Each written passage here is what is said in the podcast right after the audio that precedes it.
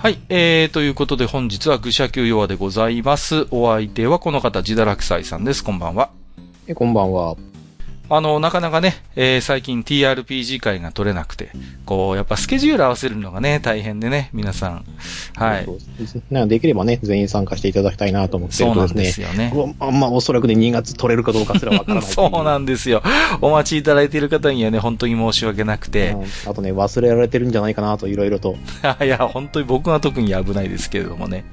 あのー、何ですか、その、やっぱりね、うんと、最近まあ、レビューキャンペーンっていうのもやってまして、まあ、番組レビューありがたいことにたくさんいただいてるんですけれども、あの、結構ね、TRPG 会楽しみですよっていうレビューもいただいてましてね、うん。あの、固定ファンがいらっしゃるのは本当にありがたいなと思って聞いてるんですけれども、まあ、今日はね、ちょっとそんな、えっ、と、TRPG にちょっと、まあ、えー関係がある話題をね、ジダラキサイさんとおしゃべりしたいなと思っておりまして、えっ、と、それが何かと言いますとですね、最近のニュースなんですけれども、えっ、と、富士見ドラゴンブックの売れ筋ランキング、アマゾン上のランキングで、ファンタジー RPG クイズ1、五流亭の一夜と、ファンタジー RPG クイズ2、五流亭の冒険が1位、2位にランクインしているということで、あのーもうね、この話を聞いて、果たしてこう、20代、あるいは30代前半の TRPG ファンがどこまでご存知なのかという話なんですけれども、まあ、本当にね、あの、懐かしいシリーズですよね、これはね、ジダラキサイさいや今、手元にあるんですけれども、ん。さすが。はいい。や手元に用意してますよ。んいや、よく読んでたんでね。あの、これ、平成元年ですね。30年前。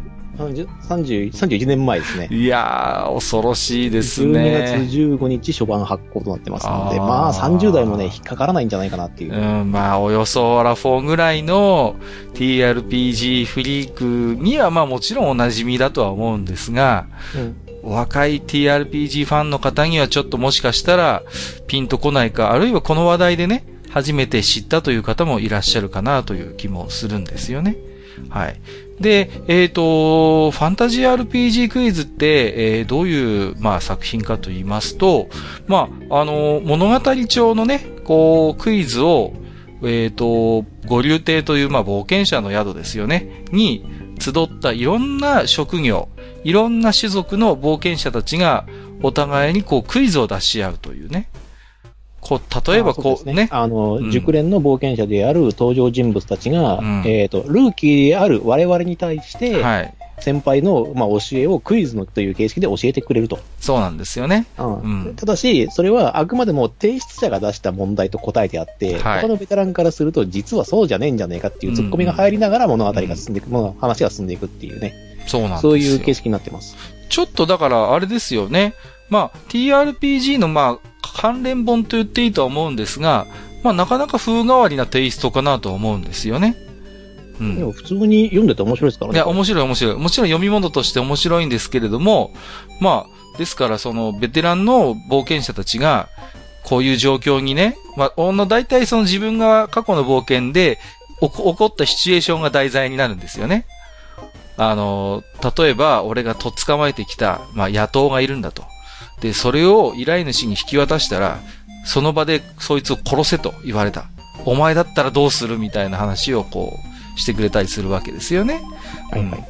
だからそういう自分の豊富な冒険者としての経験を題材に、まあ読者である新米冒険者の我々に出題をして、それに返事をするんだけども面白いのは、まあそれに他の冒険者たちがチャチャを入れたりすることがある。いやいやそれは違うとか、私だったらこうする、俺だったらこうするみたいな楽しいチャチャが入って、まああの、盛り上がるといったような流れが、まああの、スタンダードかなと思うんですよね。うん。そうなんですよね。だからまあ答えは一つじゃないよっていうことをね、案に教えてくれているんですけども。うん。で、これがまあね、なんでじゃあ、えー、もう30年以上前の作品が今なぜ注目されているかと言いますと、えー、これにはですね、まあ今、えー、アニメで話題になっております、あの作品ですね。はい。えーと、異種族レビューアーズがちょっと実は関係しているということが、えーあるようでございますね。はい。まあ、くしくもですね、石族レビュアーズも、まあ、えー、角川。で、えー、この五流亭シリーズも、まあ、今や角川になりましたけれども、まあ、えー、角川の当時、まあ、えー、子会社であるところの、えっ、ー、と、富士見消防が出していた本ということになるんですよね。うん。で、まあ、あのー、要はその石族レビュアーズの、まあ、作者の方が、この作品の、まあ、えっ、ー、と、源流は実は五流亭シリーズなんだよということをどうやらインタビューでご発言されているようで、それでにわかにこの古い作品に注目が集まったということのようなんですね。うん。ちなみに、あのー、ジダラクサイさんは石族レビュアーズというのはご覧になったことありますか？ああ、あの、愚者級ファミリーの一人のですね、うん、あの、ドビン虫っているんですけれども、はいはい。あの、やつに無理やり見せられ、見させられてます。なるほどね。はいはい。まあ、今期ちょっとした話題になっている、まあ、あのー、ちょっとね、どうやら地上波は締め出されて、ちょっとした伝説を作ったようですけれども、まあ、割とこう、セクシー寄りと言いますかね。まあ、というか、ドエロと言っていいのかな。うん。まあ、そうですね。うん。まあ、こっちの方のね、あの、石族レビアについて、レビアーズについてはちょっと今、えー、細かく解説はしないんですけれども、まあ、そういう今ね、えー、注目されているアニメ作品の実は、源流がこの五流亭シリーズなんだよっていうことを、まあ、えー、きっかけにどうやら五流亭シリーズが、え、注目されているということのようなんですね。うん。で、まあね、その、富士見ドラゴンブックで出ていたので、あの、割とこう、地方の TRPG 好きにも、まあ、文庫版ですし、入手はしやすかったのかなという気がするんですけれども、いかがですか？これは文庫だし、かなり入手しやすかったんじゃないですかね。そうそうそう。少なくともあの TRPG メンバーは大体持ってましたよ、うん。うんうんうん。そうですよね。だと思います。で、その、やっぱり、あの頃割とその TRPG の解説本みたいな、えー、流れがあって、この作品の他にも、例えば、やっぱり RPG が好きっていう。ああ、ありましたね。持ってますよ。うん。大体持ってるし、私も持ってますよ。あとは、例えば、女の子だって RPG したいんだもんって。はい。うん。ありましたね。そうそうありましたよね。で、忘れちゃいけないのは、あの、クロちゃんの RPG 千夜一夜シリーズ。はい。これもね、本当に面白くて、うん。ある種この頃ってちょっとしたこの RPG 解説本ブームみたいなものが、富士見ドラゴンブックを中心にちょっとあったのかなという気もするんですよね。あありましたね。うん、そのまあ、わかりやすくっていうんじゃないんですけど、やっぱ入門書としてはかなり優秀な。はい、ね、クロちゃんの千夜一夜は割とこう、なんていうの？あの、本当に幅広く RPG で扱う題材っていうものを、それこそファンタジーもそうだし、SF とかも扱ってましたし、あるいはたまにジダラクサイさんとおしゃべりする物語論的な話にも踏み込んだりということで、とてもなんていうのかな、あの読み物として本当に面白いし、いやー続いて欲しかったシリーズだなと思ってるんですけれどもね。うん。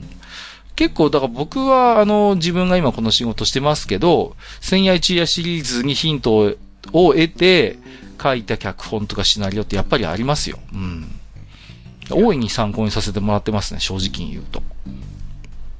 あの頃ね、まともな教科書がなかったからですね。うん、貴重だったんだよね、こういう。そういった意味でもやっぱりね、この辺はね、こする。そうそうそうそう。どうしてもね、で、特にジダラクサイさん私より一世代下の、まあ、RPG、TRPG 世代だから、いわゆる原点とか元ネタを探すのにね、結構苦労した世代だと僕は思ってるんですよ。ああ、そうなんですよ。だから、あくまでも、まあ、和訳、和訳じゃないですけど、その、そもそも、えー、ね、指輪を知るのがかなり後ですから、私の場合は。うん、先に多分、RPT、RPG から入って、ああ、そっから指輪とかホビットの冒険に行った口でしょ、多分。うんです。うんうんうん。だから、その、ね、私なんか第一世代なんで、まあ結構兄貴の厳しい訓導もありましたんでね。まあなんとなくこう、ね、SF なら、まあまあ、スタートレックとか、まああの辺のね、こう、本当に、なんていうの、一番スタンダードなものを叩き込まれますし、ローダンシリーズも読まされたし、まあ、そういう本当に土定番のところから入ってったんでね。まあ、だから、あ、この TRPG のこのシステムはこれの影響だなとか、これのパロディだなってわかるんですけども、まあなかなか自堕落祭世代になってくると、その辺の元ネタを辿るのが大変。といった時に、まあ、あの、クロちゃんのね、えー、千夜一夜シリーズっていうのはその辺をとてもわかりやすく、そして面白おかしく喋ってくれたので、うん、あなんかあれですね、すいません。ご流亭の話をしないといけない。ちょっと、えー、脱線しましたけれどもね。はい。で、えー、そんなね、えっ、ー、と、ファンタジー RPG クイズっていうのが、まあまあ、本のタイトルで、えっ、ー、と、全部で 4, 4巻まで出てるんでしたっけ？はい、1から4までですね。うんうんうん。で、まあ、これに、えっ、ー、と、副題ということで、えっ、ー、と、あれですね、あの、五流亭の、えっ、ー、と、名前がついていると。えー、いうことですよね。五流亭の一夜だったかな最初のやつがね。うん、はい、そうですね。で、五流亭の冒険、五流亭の挑戦、五流亭の激突ですね、うん。ということで、えー、全4巻、えー、まあ、五流亭シリーズとしては出ているということなんですけれどもね。うん。あのー、これ、僕思ったんですけど、あのー、最初のやつだけ、あの、表紙のテイストが全然違うのよね、これ。あのさ。あ、そうそう。あのーカバーセル画だしね。そうそうそう、そうなんですよ。だから僕、個人的に思うんですけど、これシリーズにする予定なかったんじゃないかなって気がしてるんですよね。ナンバリングしないですからね。そうそうそうそう。うん。で、まあ、で、だから表紙のテイストの中身のイラストが全然違うんですけども、まあその辺もね、まあまあ2巻以降は、まああのー、ちゃんとね、こう。統一されて、うん、まあやってるんですけど。そうなんですよ。はい。で、まあそうですね。で、他に派生作品としては、あの、当時、えー、これも不死身だったよね。マギウスっていう、まあ、はい、不死身ですね。割と簡略化された汎用 TRPG システムがあって、まあ、いろいろ出してたんですけれども、その中の一つの TRPG として、五流亭 RPG、五流亭の大騒動、大騒動っていうシリーズが、シリーズっていうか、その作品が一つ単発であるっていう感じになってるんですよね。うん。で、まあ今ね、自堕落斎さんも僕も手元に、まあ、ファンタジー RPG クイズ、まあ持って、今、見ながら話してるんですけど、やっぱりこの作品の魅力っていうのは、うん、まあ、石族レビュアーズにもまあ、色濃く反映はされてると思うんだけれども、ファンタジー世界ならではの、まあ、いろんな職業であり、いろんな、まあ、種族の、まあ、あのー、男女が同じその、五流亭っていう、まあ、冒険者の宿に集まって、こう、酒を組み交わしながら、まあ、おしゃべりに興じているっていう、なんとも言えない、こう、和気あいあいとした雰囲気があるのかなと思うんですよね。うん。その辺はどうですか？こう、魅力として。これがね、まあ、一癖もね、二癖もあるね、そうそう人物ばっかりなもんでね。うんうんうん。これがね、そう。いやー、でもね、これがね、ちょっと面白いところがあって、はい。えっ、ー、と、よいしょっと、ペペッと今見てるんですけど、うん、このキャラクターの中で、うん、あの、明確に、あの、恋愛に繋がってるキャラって、実は、あの、計3キャラしかいないんですよね。ほう。はい。えっ、ー、と、これね、初期から出ているのだと、えっ、ー、と、エルフのサマーウィンドウと、うん、あの、銀融詩人のメロス・グリーングラス。はいはいはい、はい。っていうのが、割といい仲っていう。そうですね。うん、明確、あの、あれですよ。あの、恋人同士とは言ってないですけどね。言ってないけどね。当人同士も。うんうんうん。そうそうそう。だけど、まあ、非常にお互いを好ましく見ているのはなんか随所に見て取れますよね。うん。で、感が進むごとに、ああ、なんかいい雰囲気なんだろうなっていうのが、この心に思ったんですけど、うん、あとはあれですね、あの、ジャノメの大豆くんですね。はいはいはいはいはい。蛇の目ダイス。はい。あのー、本編にはこう、えっ、ー、と、五流亭のメインメンバーではないんですけども、うん。まあ、あれですよね。えっ、ー、と、NPC っていうわけじゃないですけども、出てくる女の子と割といい仲になってるんじゃないか、みたいな、うん。そうそうそう。割とね、こう、なんていうの？あのー、シーフらしい性格というか、割とクールで、こう、ちょっとね、ハードボイルを、ルドを装う感じがあるんだけど、まあ意外と結構ね、あのー、情に脆いところがあってね。うん。そういう憎めないところがあります。まあ本当にキャラクターが魅力的なんですよね。うん。やっぱりでもあのー、なんていうのかな、このメンバーの中でも、うん、まあ主役級というか登場機会が多いのはやっぱりカールスなのかなと思うんですよね。あの、そうですね。うん、まあベテラン、ベテランの傭兵、まあファイターであり、そうそうそう。あの、まあ、おそらくですけど、このゴリュテンの顔ですもんね。うん、そうなんです。ゴリュテンといえばやっぱりこのカールスが、まあ、おそらく、あの、中心メンバーなんだと思うんですね。うん。で、あのー、そこにいつもこう、そばにくっついてくるのが、フェアリーのビービーっていうね。はい。あの、子が大体こう、一緒にくっついてたりすることが多いんですよね。うん。で、まあ他にもね、あのー、面白いキャラクターがいっぱいいて、えっ、ー、と、まあ傭兵がいるなら騎士もいるということでね。はい。名前がすごいですよね。我らがね、あの、踏ん張るとヘーデルホッケさんです。すごい名前ですけどね。そうそうそうそう。あの、槍を持ってるんですよね。で、スターホーンっていう、あ、長剣だったかな？あれは、うん、あの、長剣です。うん。で、スターホーンのサビにしてくれるわ、とかね、決め台詞があったり。もうね、すっごいね、ステロタイプの騎士なんでね。いや、もうね、頭が硬くてね、こう、曲がったことは嫌いで、融通は効かないというね。はい。もう、なんて言うんですかね。まあ、割とほんとベタなキャラクターで。あの、そう、騎士の世界に生きてるんだけど、でもね、根本、根元はね、すごいいい人なんですよ。そうそうそう、そうなのよね。根はいいんだけどね。うん。いやー、あとはね、やっぱりあのー、あれですね、こう、女性キャラも魅力的なのがいっぱいいて、魔術師ガルフネット、ガルフね。うん。はい、そうですね。まあおそらく合流でのヒロインなんかなっていう。ヒロイン枠なのかな？一応ね、関西弁のね。うん、うん、そう。まあ、あの、見た目は若いんだけど、実はね、なかなか、あの、何百年も生きてるかもしれないといったようなね。あの、匂わせがあったり、あるいは、えー、酒を飲むと人が変わる、あの、シスターのマリアとかね。マリアね。うん、いいキャラですよね。うん、そう、普段はね、慈愛に満ちてるんだけどね、酒飲むとね、絡み酒になるんだよ、ね。絡み、めんどくさい、途端にめんどくさいキャラクターになったりします。うん。あとは、まあ、石族っていうところで行くと、エルフのソマーウィンド。さっきも出てきましたけどね。はい。うん。で、あとはドワーフの赤熊ですか。うん。で、あとは、えっ、ー、と、ハーフリングのビッケム。あ、ビッケムいたね。そうそうそうそう。まあ、そういった、えー、おなじみの石族の面々も、えー、ちゃんといらっしゃいますということで。そうそうそう。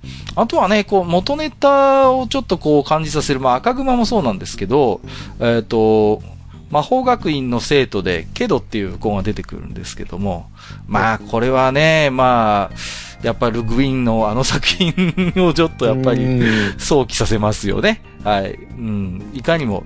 また先生と生徒っていう、その、まあ、えー、先生がいるんだよね。アトラティアヌスだったかな。アトラティアヌスですね。そう、うん、俺アトランティスって落ちてたんだよね。アトラティアヌスが、まあ、その魔法学院の確か先生で、その弟子としてケドがいるんですよね。うん。そうそうそう。で、今回ね、ちょっとね、魔法のシステムがね、不思議でね。そうそう。あの、なんていうの？こう、必ず、どこかに歪みが生じると、それはどこかに影響が与えるっていう。この辺もちょっと実は、あの、ゲド戦記っぽいのよ。うん。で、アトラティアヌス、はおそらく、賢者なんだけれども、あの、魔法は使わないからこそいいんだみたいな価値観があるのよね。そうそう魔法は使わないからこそ魔法なのだっていう。そうそうそうそう。この辺も。考え方をしてるんでね、うん、あのね、非常にめんどくさいという。いや、なんだけど、あのー、わかりやすい例えをするならば、あの、ジブリ版のゲド戦記の、やっぱり、あの、ハイタカみたいな、はい、うんうんうん、価値観を。価値観を持ってらっしゃるんですけどね。そう。で、そのね、教えをね、えっ、ー、と、正確に守ろうとするけど、うん、えっ、ー、と、いるんですけども、うん、あのね、この子がね、あの、ガルフにね、よくからかわれてるんですよね。そう。ガルフはもう、なんていうの、自分の欲望にあるある種忠実な魔法使いで、もう、もう、簡単に魔法を使うんだけども、けどはアトラディアヌスの教えを受けているから、あの、魔法は本当に、つってね、謙虚に。使わないっていう。極力使わないっていうことを、やっぱり信奉してるんです。だからよくガルフと言い争いになるのよね。はい。でもガルフの方が一歩も二歩もね、こう上手なので。いやもう口八丁で八丁ですからね、ガルフネットは。はい、あの、ガルフネットはあれなんですよね。あの、魔法を使えないんですよね。ああ。スクロールに書いて使ってるんで。はいはいはいはい。そうだそうだ。うんうん。うん、だから、えっ、ー、と、実は、えっ、ー、と、ガルフは準備をしないと魔法が使えない。うん、まあ、そうですね。かもしれないけど、もう、もう忘れてるのかもしれないけども、そのスクロールの数と、うん、あの、自分の頭の起点が冒険者としての強さ、魔術師の強さなんですけど、けどは、えー、魔法が使えるんです。ただし、魔法を使いたくないんですよね。そうそうそう、そうなんですよ。だから、あの、そのことについてよくからかわれてるんですけど、ただ、あの、けどの言い分を言わせてもらうと、もし、相手が世界の歪み相手だったらば、僕は地面も割れるし、火山を爆破させることも厭わないって言ってるんですよ。はいはい、ああ、なるほどね。うん。だからその、おそらくですけど、ガルフネットっていうのは、きちんとした魔術学院とかでこう教えを受けたんではなくて、おそらくそういう魔術師ギルドに彼女は所属しているので、あくまで冒険の一つ生き抜く手段として、まあ、あのー、魔法を覚えて使っている。で、面白いのは、そのスクロールを使ったりするので、どちらかというと、ダンジョンズドラゴンズの魔術師に近いのよね。そうそうそう、近い近い。忘れてしまうんですよ、あの世界だと魔法を使うとね。だから厳しい回数制限があるっていうことなんだけども、ダンジョンズドラゴンズの魔法っていうのは、スクロールに書いてないと忘れちゃうのよね。唱えてしまうと。うん。そうですね。そうなんですよ。だから、割とだから D&D の、あの、マジックユーザーに近い、ガルフはね。うんうん。で、片やけどは、その、やっぱりゲド戦記的なそういう魔法はやはりちょっと世界に歪みを与えてしまうといったような、使わないことに重きを置く、またこれも一つファンタジー世界のオーソドックスな魔法使いの姿なんですよ。そう。だから魔法を使わなくてもいいように知恵をつけると。そうそうそう。いうのはそのための、まあ、学びをしているっていうのが、まあ、うん、あの、アトラスアノンスと、けどの考え方っていうかね、その教育方針というか。だから、ここ一つとっても面白いんですよね。同じファンタジー世界に生きる、まあ、魔法使いですよ、言ってみれば二人とも。だけど、全然その魔法に対するアプローチや考え方が違うので、よくそれをめぐってこの合流艇の中で喧嘩になる。まあまあ、マジ喧嘩にはならないんだけども、言い争いになるんですよね。うんうん。あとはまあそうですね。あのー、触れてないところでいくと、えっ、ー、と、ギャンブラーのラッキースター。はい。ああ、あの、モブから成り上がった男、ラッキースター。もともと取り巻きみたいな感じで出てきたのにね。うん。そうそう名前をもらって、うん。うん。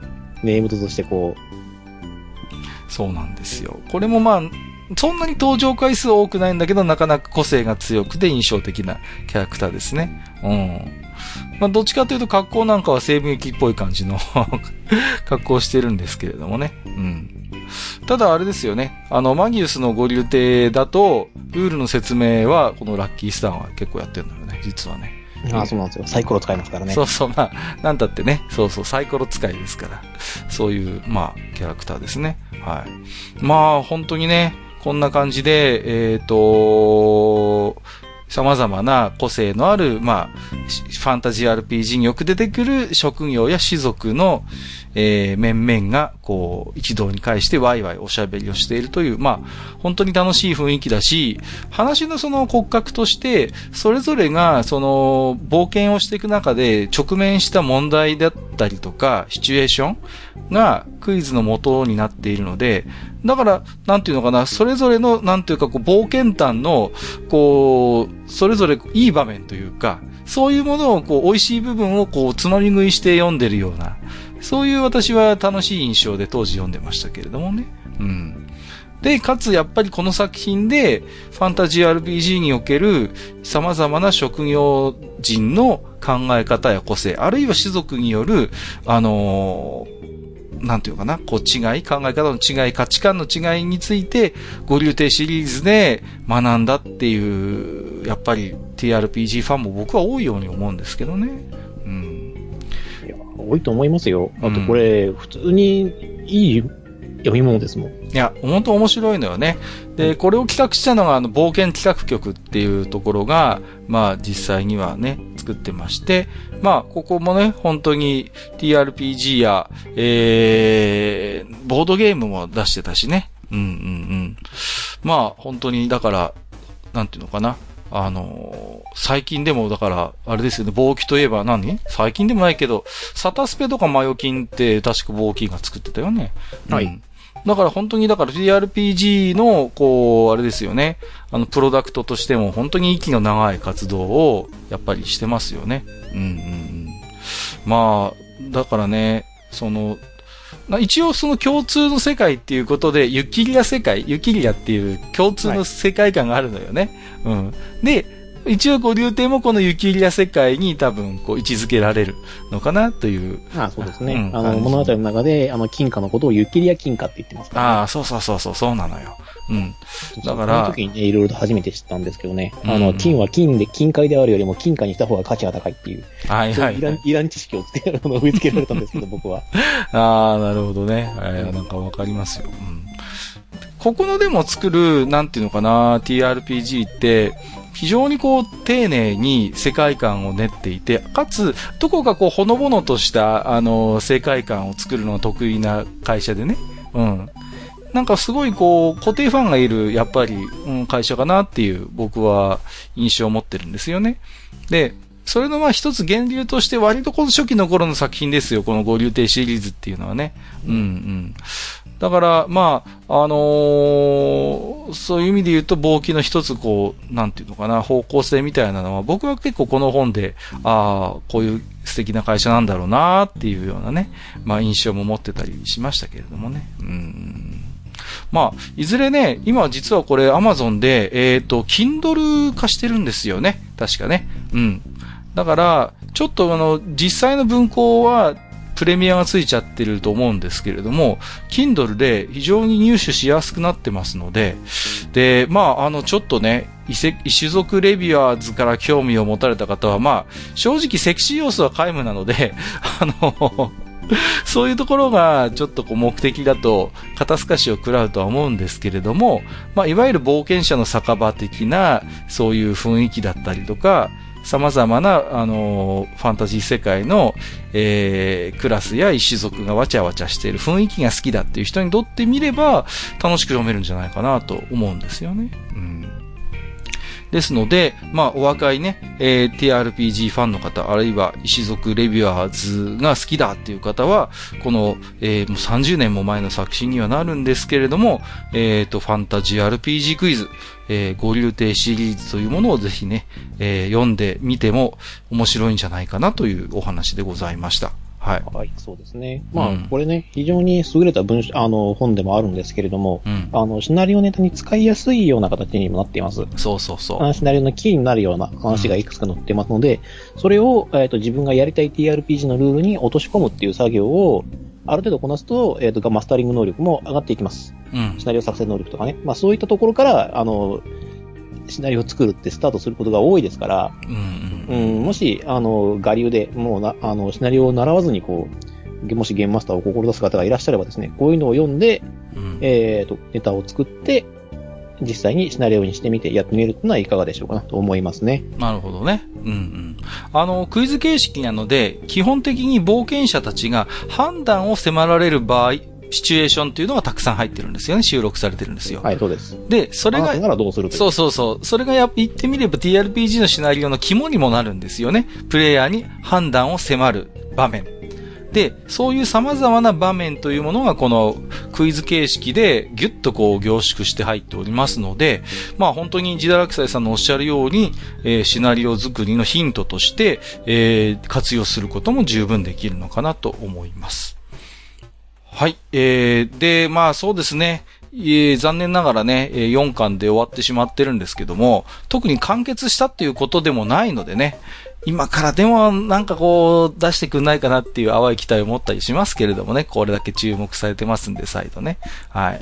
まあ、そんな。結構ね、需要があるとは思う、ね、いや、あるあるあると思うよ。だって、冒険だってまだまだ元気な会社だと思うから、うん。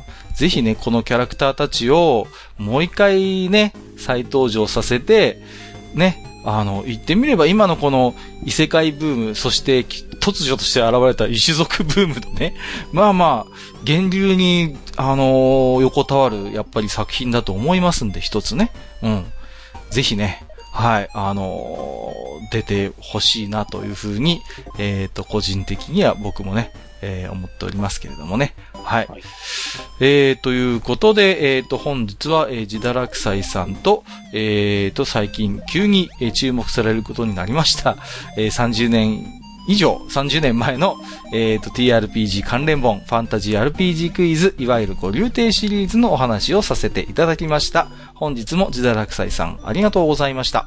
はい、ありがとうございました。